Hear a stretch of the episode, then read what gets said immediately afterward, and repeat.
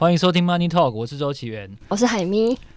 我觉得有一个问题很好玩的，就是刚才我们在跟好，我就直接说了，今天我们访的是古癌，对，我们就跟古癌在聊天的时候，就想到一个问题：为什么一个二十八岁的人可以在半年左右的时间内一下子窜起，而且成为现在台湾的网民乡民间的财经意见领袖？让我们欢迎古癌，他可以顺便自我介绍，然后可以说一下你答案是什么？大家好，我是古埃谢孟恭啊。那他问的这个问题，虽然听起来好像很猖狂，就是这种财经意见领袖，但是他其实你知道，每个人都可以挂网美，每个人可以挂意见领袖，所以这个 title 其实不太值钱呐。但你你这个问题哈，其实最早是在我跟我呃客户，他请我去吃三井啊，蛮好吃的。然后呢，呃，在吃三井的时候呢，他就带另外一个朋友来，然后另外一个朋友是在台湾帮券商做程式交易软体的，他就问说：“哎、欸，其实这阵子很多他认识的研究员还有写程式的在讲说，为什么这个股癌一个现在刚满二十八岁啊，然后呢，他可以突然变成好像说财经界就是大家如果要推都会推他的东西哦，就是可能会推很多人，但是会一定会推到他这样。对，那为什么会这样？”那他就问我说：“问我的看法是什么？”我就跟他讲说：“没有，这个这个道理其实很简单，就是不是我多厉害或者是多强，而是台湾本来财经界就是一堆他妈妖魔鬼怪，满满的妖魔鬼怪，所以突然一个人出来，然后我也不跟大家收钱，财经界的每个几乎啦，你看到的九成都是。”大家跟你讲完三句话之后，就来报名牌。对，我要跟你拿钱啊！你要跟我买课程啊，然后你要跟我付订阅，嗯，或者说你要怎么样，反正都是都是差不多的啦。对对，那可是很少是像我这样，就是我一开始出来就是无所求，我就是没有要跟大家拿什么。所以当然，我觉得因为这样子，你就会建立一定程度的信赖度了，对吧？那也不是说你一定要特别准或是特别强，不是，而是因为其实你有跟人家收钱的，其实你就。别人对你的期待就会更高了，很高，非常高，就会非常非常的高。对，那也不是说啊，他们对我没有期待，所以就好 OK，就是放我走这样，也不是，就只是说，因为有这个差别啦，所以才会在起步的时候特别的快。不过为什么会想走财经这条路啊？因为我觉得你过去的背景还蛮纷杂的，一开始是法律系嘛，然后后来好像当了机师，但最后怎么会走到财经这条路？嗯，其实这样讲好了，台湾的大学生哦，我不知道。Peter 兄，或是你怎么称呼？海明，海咪，好，Peter 兄跟海明，我不知道你们是跟我同一辈的，Peter 一定不是啊，一定不是。对，那很伤心被看出来。对对对，可是你看我们这一辈的人，老实讲，你大学去填什么的东西，好，要你要填什么？照分数填，那不然就是照。爸妈会觉得哪个听起来比较好听？哎、欸，其实我老一辈的也是这样。真的吗？我不不不，身为老一辈的代表，其实也是如此的，对嘛？就是比方说，大家很喜欢填气管嘛，对，气管你真的以为出来就有企业给你管啊？没有，不是这样的。哎、欸，我就是哎、欸，哎，我以前本来要念政治系的，之后我爸就说不行，你给我去念商学院。对啊，商学院，然后念财经、念法律，就觉得至少比较好听，可能出路比较多。所以我我我直接坦白讲，我根本不知道我怎么会念法律。是。那我的朋友现在。啊，你虽然我的学校不是特别好的学校，然后就辅仁嘛，但是我们有认识，比方说跟我同届的是啊，比方说台政的，嗯，他们很多念法律，但是出来大概也很多是没有在做同科系的，对，对我觉得这是一个很正常的现象，对对。那至于为什么会从法律变成好技师，就一样，你一定不是什么国中就决定说，嗯，我以后要飞，真的不是，就是很单纯，因为钱多。技师感觉是很多人的梦想哎，就钱多，对对啊，我就是那时候啊，在当兵的时候。突然就在那边思考，想说 到底为什么大家要工作？当兵有很多时间思考这种问题，没错，你会开始想一些很废的问题。对对，因为因为当兵更废啊，所以你就只好去想一些就是真正很废的问题，然后在里面沉沦这样。那就在思考，就是说啊、呃，为什么要工作？后来想通了，就是不管每个人跟你吹说他在工作里面获得多大的成就感，啥小的，他今天如果钱是够的，他一定不会工作。当然，对吧？对吗？对吧？可以这么说，可以这么说吧？对啊，可以这么说吧？可能可能 Peter 兄或者海咪，你们还是会去写一些报道，那好玩的自娱人这样。可是重点是你绝对不会每天要发稿什么的，因为这是你工作需要嘛。所以有钱大家一定不要上班，那干脆就直接想最简单的，好，不要去不要去思考说我想做什么了，而是哪里可以赚最多钱。那就机师，结果就机师。对，其实机师啊，在台湾上 Global Pay 啊，就是说国外的机师也差不多是拿这样。对，那台湾很多工作其实不是 global pay，就是在国外是拿一个钱，可是他们他们他们他们进来台湾之后就变成所谓的呃外皮台股，就是体制里面是台湾的公司，所以他就杀你薪水。在国外可能很多钱，但进来台湾明明同样的工作，但是他知道他不用给你这么多。对，所以对啊，所以比起来就只有机师是拿一个 global pay，跟大家是接轨的，所以就去考。那那时候威航到了，你的那个心情是什么？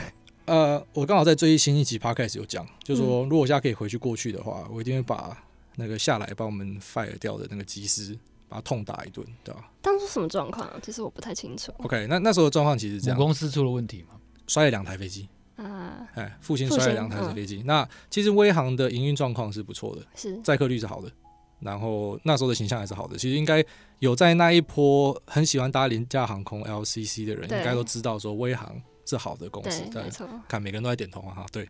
那他为什么会收掉？其实简单来讲，就是他复兴就不想玩了啦。他直接就是两手一摊，我不想玩了，所以他也是上市公司第一个解散的，第一个直接就地解散的公司。那其实那时候，呃，当然说我们这边的教官很多都无法理解这件事情，因为一般来说航空公司不会这样子就散掉，可能就比方说被人家接收走啊，或者什么的，因为你飞机是钱啊，训练出来的人也是钱啊，对。对。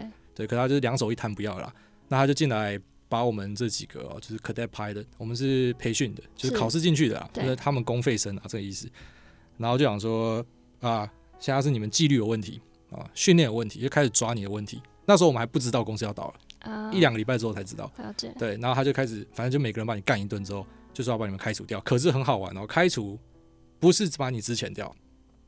他叫你写自愿离职书。哦，好像很多都这样，很多是这样啊，很多是这样啊，所以台湾特色的资本主义，哎、欸，没错，所以很多时候像人家听我讲话说啊，国外听起来很右派，可是这种在劳工议题上很左，我就跟大家讲说，拜托你们不要那么死脑袋，好像一个人一定要站在右派就什么都要右派，不可能，你很多东西会左左右右，就是因为每个东西立场、想法、经历不一样。那我知道台湾劳工是完全没有任何议价能力的。我我是这样觉得，就在台湾的劳工是，他需要政府介入，在大多数的状况，我是不希望，我是希望政府越小越好，他不要介入什么财经市场都不要介入。可是劳工这部分，政府是需要，比方说至少规矩定了要执行，政府不用去做太多多余的事情。可是至少，哎、欸，之前就之前啊，为什么要签自愿离职？因为这种事情太常见。你看我一讲，你刚才海明海明也说，你很常听到，真的是这样、啊。那那个机师最后面就直接呛一句，因为我那时候很菜啊，二十三岁，所以呃。我就我就好了，我就签了。对，然后可是我我我同事那种二八二九的已经有经验的，因为他们很多是很优秀的，那学历都比我好很多。这样，那就有就一个就讲说，不行，你要给我资遣，因为我签我签自愿离职，我找下一个工作可能会有问题，会有麻烦什么的。对。然后他就是直接讲说，你不爽你就去台北告我们啊，你就去你就去法院告，你去法院讲啊，反正就就这样啊，他就很很压霸。当初有工会吗？没有，没有啊，没有工会啊。哦，所以就没有人可以帮他们。对，而且这个现状好像跟。其实最需要介入的事是相反的，就台湾不需要政府一直介入市场，可是政府一直介入市场。对啊。但你刚刚讲的地方，政府无好像无能为力的。可是我老实跟你讲，台湾的民风也还不成熟。我觉得民讲民智未开太过分了，但是这个还有很多进步的空间。简单来讲说，我们的工会在抗争的时候，很常都被人家干。对啊，对啊，两大航空就就说一直以来就说你你贪婪啊，怎么的？那你觉得带这风向正常吗？像之前医生。医生要出来抗争的时候，最近嘛，然后也被人家讲说，你医生就赚那么多钱了，什么？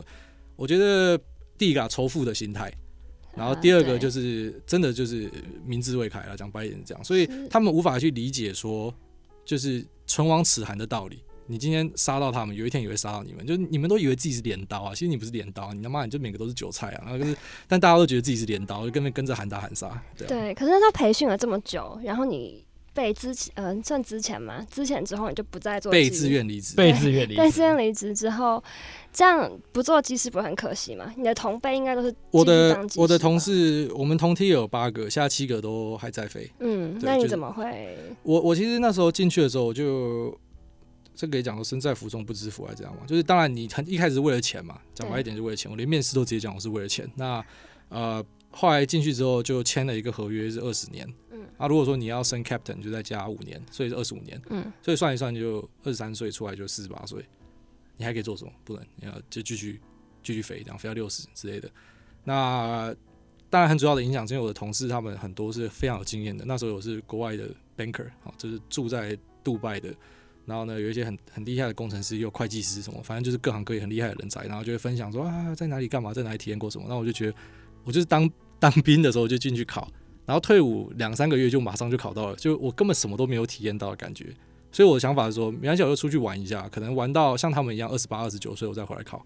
啊、uh，那我现在刚满二八，那你现在问我会不会回去考？我觉得不会，对吧？因为目前在外面其实过得比里面好，而且航空业已经被彻底改变了。对，航空业彻底改变，这是第一个。然后第二个，当然最主要还是很现实的那个问题，就是说现在进去也不会赚的比其他多啊。我我啦，以我的状况来讲，所以那当然我就不要不要回去了。海明，你知道吗？其实我蛮羡慕国外的，因为我是传统媒体出身的，我觉得我受到传统的约束框架太久。我要用古外的话说，然后我就没有办法像他说话这么直白。你觉得？你觉得你快速的串起？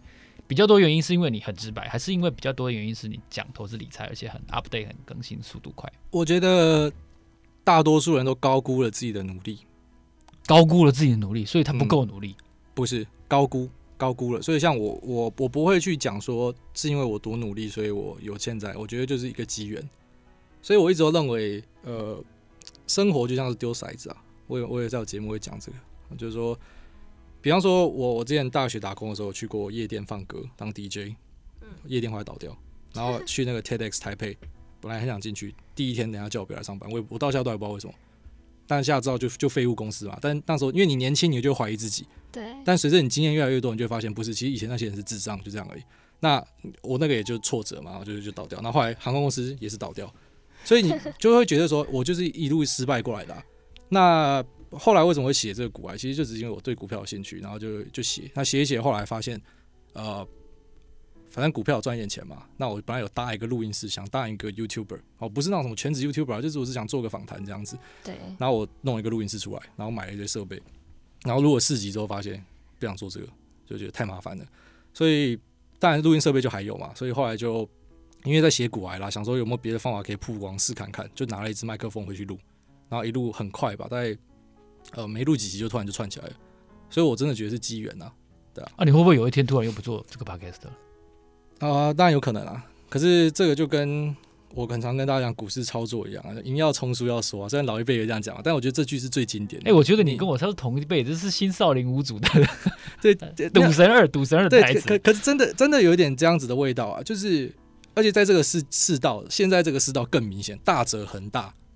有没有？那科技公司、科技巨头、美国科技巨头、台湾的台积电，强的就是会一直强下去。所以，你当你发现某件事情做的特别好的时候，你就不要放弃，因为你你根本不知道上限在哪。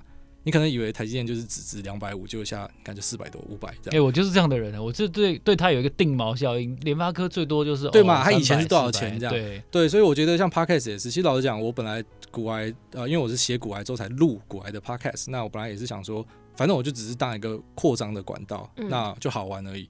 那只是呃，那时候后来我去上一个那个百灵果的访问，他也是问我，就说哦，随时可能收掉，因为那时候是刚做嘛，所以真的就是确实啊，我不想玩的我就不要玩的，就像我那录音室，我花了五六十万在弄，弄完，可是我不想录我就不要录了，我就不想做就收掉嘛。那可是当然现在 Podcast 有一点收入了，所以真的就才是要去呃，保持着那一句，就赢要从，输要说。那既然这东西是赢了，一直有为你带来很多的好处啊，民生上的、金钱上的，那当然就继续做下去这样。那你有想要做一些转换吗？可能回到 YouTube 之类的，或者是做一些新的内容？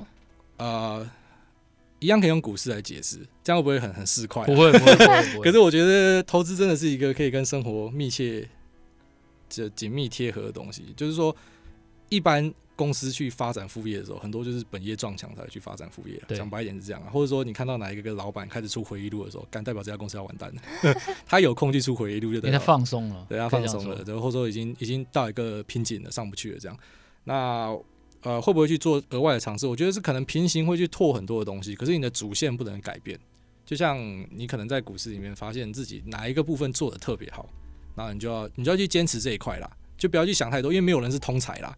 你不可能说什么啊，我这个做的好，没事，呃，快点，这多做几个转折，尝试看看。没有，没有，你做的好的，你就用力做下去，然后你可以拿一部分的心力啊，或者一部分的钱，然后去试看看别的标的，去试看看别的项目。对，那当然会想要做别的尝试啊，可是主轴还是先维持这样子。可以透露一下你有什么尝试吗？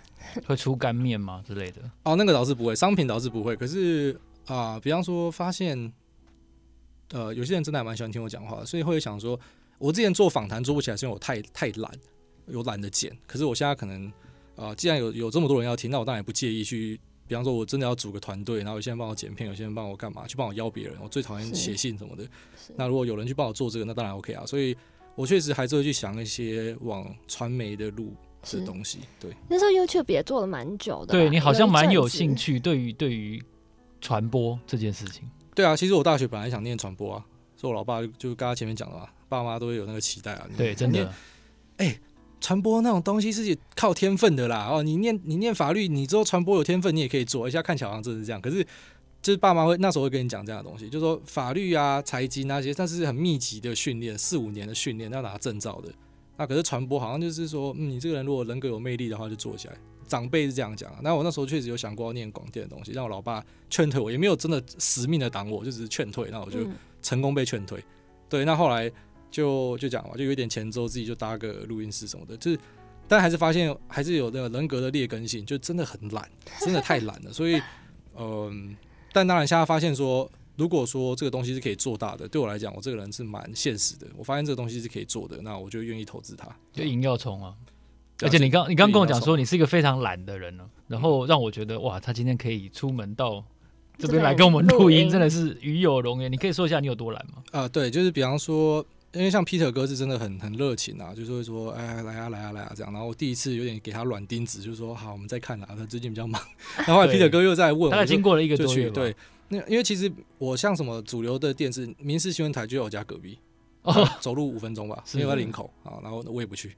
然后像什么一些大台的几乎都找我了。可是他们要你去聊些什么？其实他们最主要都还是想知道 Podcast 为什么会突然窜起。然后当然还还有另外一部分就是就是跟你们的访纲是差不多的，反正都是先聊 Podcast，然后再聊自己。对，对。那我就其实就是很很懒的，非常懒得出门的人这样。所以像我今天出来，我就一次把所有要约，哎、欸，你们要约是不是？快点，今天礼拜 礼拜五直接全部排满，待会就跑摊，全部到倒哎，对，就像你讲的跑趴。对对对，我出来一次就一次做完。那平常在家都干嘛？这样在家时间应该很多哎，陪老婆。大部分的时间对啊，就在家就我喜欢打电动啊，非常喜欢打电动。打什么游戏啊？打那种线上打什么打 L O L 啊，打射击啊，然后打一些我你有听过 Steam 吗？有。对啊，就是游戏平台，我 Steam 里面有好几百款游戏。嗯 当然，那个就是男生的百货公司啊。女生女生就是很喜欢买东西，然后放在衣柜都没穿嘛。男生就是会买一堆游戏，然后放在 Steam 里面，然后你不一定玩过。对，可是就是有空你就把它点开来玩，所以每天花蛮多时间在打游戏这样子。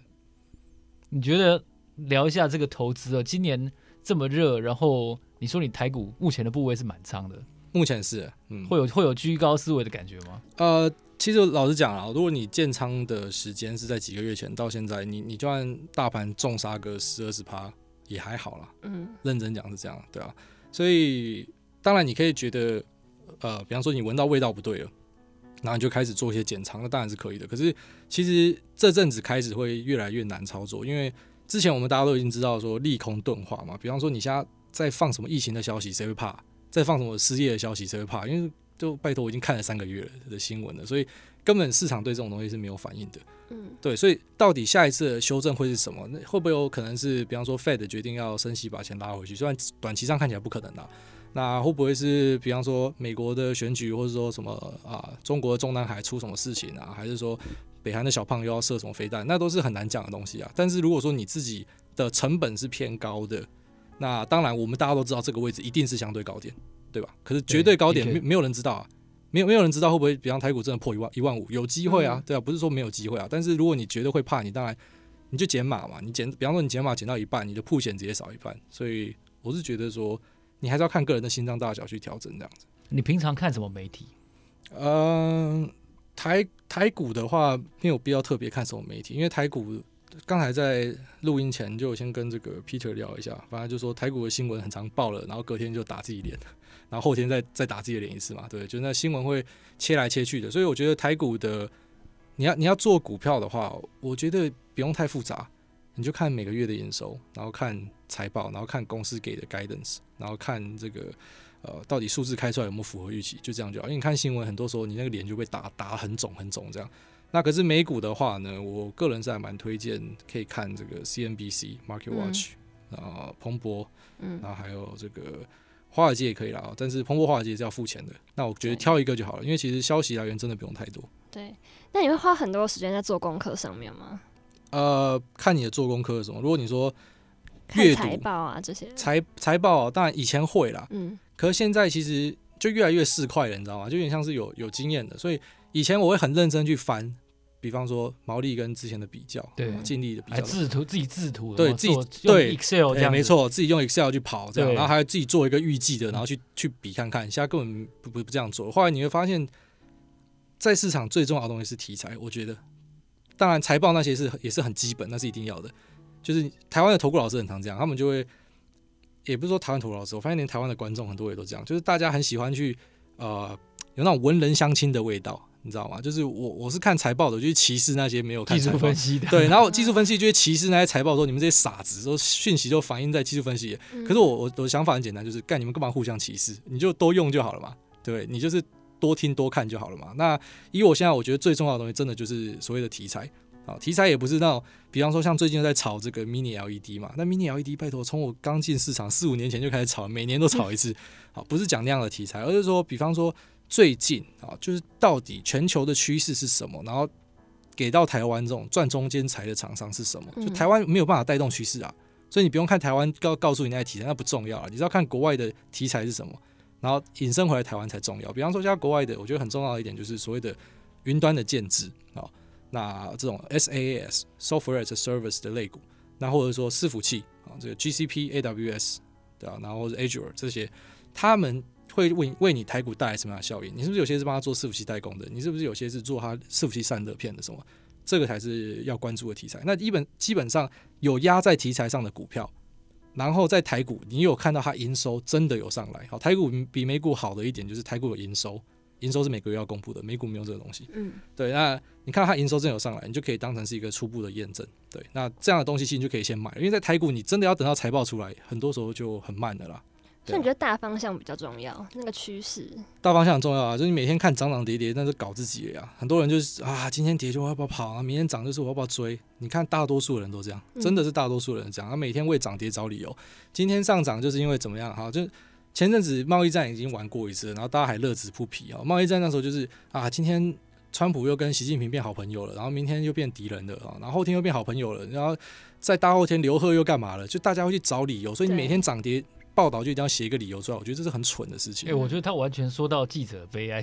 今今天美股上涨，没办法哦，我们就是要出一条。对。然后第二天美股暴跌，我们就要说又又要找一个理由。那今天油价怎么样？没有，那不是记者悲哀，那个是管、啊、管理者的悲哀。因为管理者就傻子啊。如果管理者是我的话，就不会是这样了。因为我就告，我就直接告诉下面的记者说，你不要浪费时间去写这个，你去你去写一些产业的，你去跟你去访问每家公司，这个好玩啊，这好看啊。可是每天去写一大堆说啊，今天上涨是什么，明天下跌什么。嗯、那之前贸易战已经玩过一次，那现在疫情又再玩一次哈。今天上涨。就是告诉你讲说啊，这个失业的啊，美国的失业的人数呢趋缓，然后明天呢下跌就告诉你说啊，大家对于失业的数据还是有隐忧，硬找理由。对，所以你每天可以这么说，你看新闻去去做股票就很很痛苦了，会发生这样的事情。所以我觉得还是看大趋势比较重要。对，哎、欸，我蛮好奇你是不是有在经营旅馆？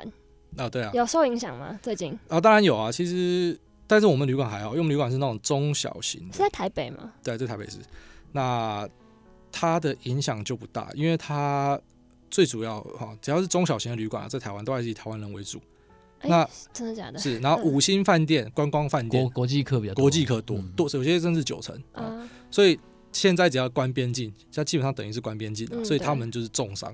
对对，那像我们这种就小伤，差不多伤了三成四成这样子。可是怎么那时候怎么会想开旅馆呢？其实也不是我开啊，是人家开，然后找我一起这样、哦、投资而已。对，那就是一起然后经营这样。那我我自己本身是对于旅馆东西是完全不懂。那其实老实讲，找我找我去的那位朋友，他也是完全不懂。所以现在年轻人就是敢冲了，讲白一点这样。大家大家都不懂旅馆的东西，可是后来有意外的收获，因为我们都不懂嘛，所以又很懒，个性又很懒，所以就很就会去找所谓的你可以讲。懒的方法，或是讲好听点叫聪明的方法，就是我要怎么样用很懒的方式，可是我可以达到一样的效果。那我就找到了一个爱尔兰的厂商，好，在台湾都没有代理，我就自己去跟他们写信联络，然后他们的软体可以帮我直接从后台控房这样子，就是我只要有他的软体，然后又又不贵，那他就可以呃，我串接四五个平台，然后这样一进一出什么，它就会自动帮我调控。哦，所以像很多的饭店，他们很多还是人力的，用 Excel，那真的超土炮的，他可能他一个订房部门就有。一堆人，十个人在轮班，对，然后可是我们就我们根本不需要，完全在管控这个进进跟出这样子。对，然后我我像我们就是完全交给云端。那我知道现在有很多也开始跟进了，就是他们发现那个方法是纯的，对。可是比方说我们现在就可能会再往新一步去尝试，我们连柜台可能都你知道，我我有可能就做一个机器人 check in，我根本柜台时间也不需要这么多。欸，阿里在杭州有一个有一个这样子的机器人旅馆，他会带你上去房间。对对对，我知道中国中国很喜欢搞这种啊，其实中国的东西。他们他们最最喜欢搞这种无人的东西，机器人的东西啊。但是我觉得他们有点走的太快，就是那个那个东西还没有很成熟，他们就拿来用爆炸之类的。呃，不是不会爆炸，就它可能会就会有一些，你知道这些东西如果它出问题，它反而会对你的人员造成很大的负担。对对，因为你你虽然少了一个定期的，比方说这个柜台人员，可是他只要有问题，你要叫人家来修，然后你要半夜要叫人家来什么的，那其实搞不好成本会更高。所以像我还是会选择相对成熟的技术这样子。哎，讲到这个，你看我就真的要给他平反一下，你看。我觉得他古来不是中共同路人，所以为什么会有人说他是中共同路人？我真的觉得啊，蛮奇怪的。这个我觉得现在的网络环境很肃杀了。那以我自己来讲，我自己是二十几岁的人嘛，那我觉得二十几岁的人感受应该更明显。现在在台湾啊，以前大家说心里面有个小警种啊，啊，都有长辈的那一代嘛。现在虽然没有像那么以前那么夸张，说你会被抓去关或什么的，可是现在其实老实讲，你讲错话，你也很常就是直接被当落水狗在打。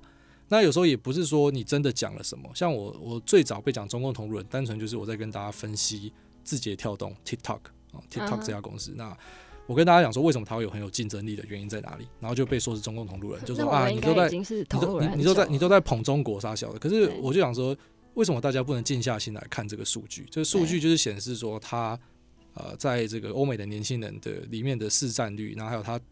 让大家在上面花用的时间都是数一数二厉害的，啊，是啊，是啊，对啊，你可以很讨厌中国啊什么的，啊，那当然都没有问题啊。可是当我们在分享一些比较客观的东西的时候，我觉得很多人跳不出这个窠臼，但这些人可能他也不是我的目标听众，他可能就是刚好跟风进来的，嗯，所以我在这边把它过滤掉，我也觉得爽，这样，因为实际上有在听我的听众就会知道说，像前阵子哦这个国安法的时候。你看到网络上的爱国网红就告诉你香港要完蛋啊什么的，嗯，就港股就从那一天开始起涨，所以很多时候市场想的跟你在网络上那种大家一群人想的不一样，所以人家为什么说市场里面只有少数人是赢家，或者说独立思考为什么很难？对。因为大大多数人就是喜欢跟风，跟风，对啊，嗯，所以我我被骂就算了啦，没关系。你又要看台股，又要看国外股市。嗯，你的作息是怎样？你是像其实很多法人是晚上看完美股开盘才能睡觉的。呃，我老实说，一开始我在接触股市的时候，我就很非常非常喜欢股市，所以我最疯的时候，大概一天可能只有睡觉的时候，我睡四五个小时这样。那四五个小时睡觉，其他时候就全部在盯盘，就像你讲的。可是到现在已经有经验了，就知道说。没有意义啊！我今天假设我看好一个东西，我买进，我会放给它飞，我不会急着说、嗯、啊，今天又要加码，明天要减码，没有没有，那都浪费时间了。我觉得这一集是一个很大的突破。第一个，我们让古癌成功的出门 对来到录音室录音，这就是一个大突破。第二个呢，我们这一系列一共邀了好几个，我觉得台湾现在做的各有特色的 podcaster，差点说成 YouTuber，podcaster。虽然你也是曾经是 YouTuber。我们除了股癌之外呢，我们下一集我们还要请他来聊一聊他对投资理财的一些见解，因为我觉得他既不是专业的学理出身的，但是呢，他却能够跟很多的法人或者说操盘手一样，能够把一些现象的本质说得很透彻，而且他不会被比如说股民的一些评论给影响。所以接下来下一集呢，请大家。继续关注我们的 Money Talk。如果你喜欢这集节目的话，欢迎你到 Apple Podcast 上面订阅，然后给我们按五颗星，然后告诉我们，我们留言，对，告诉我们你觉得这一集感觉怎么样？是，我是周启源，我是海咪，哦，还有谢木工，好，下一期见，拜拜。拜拜。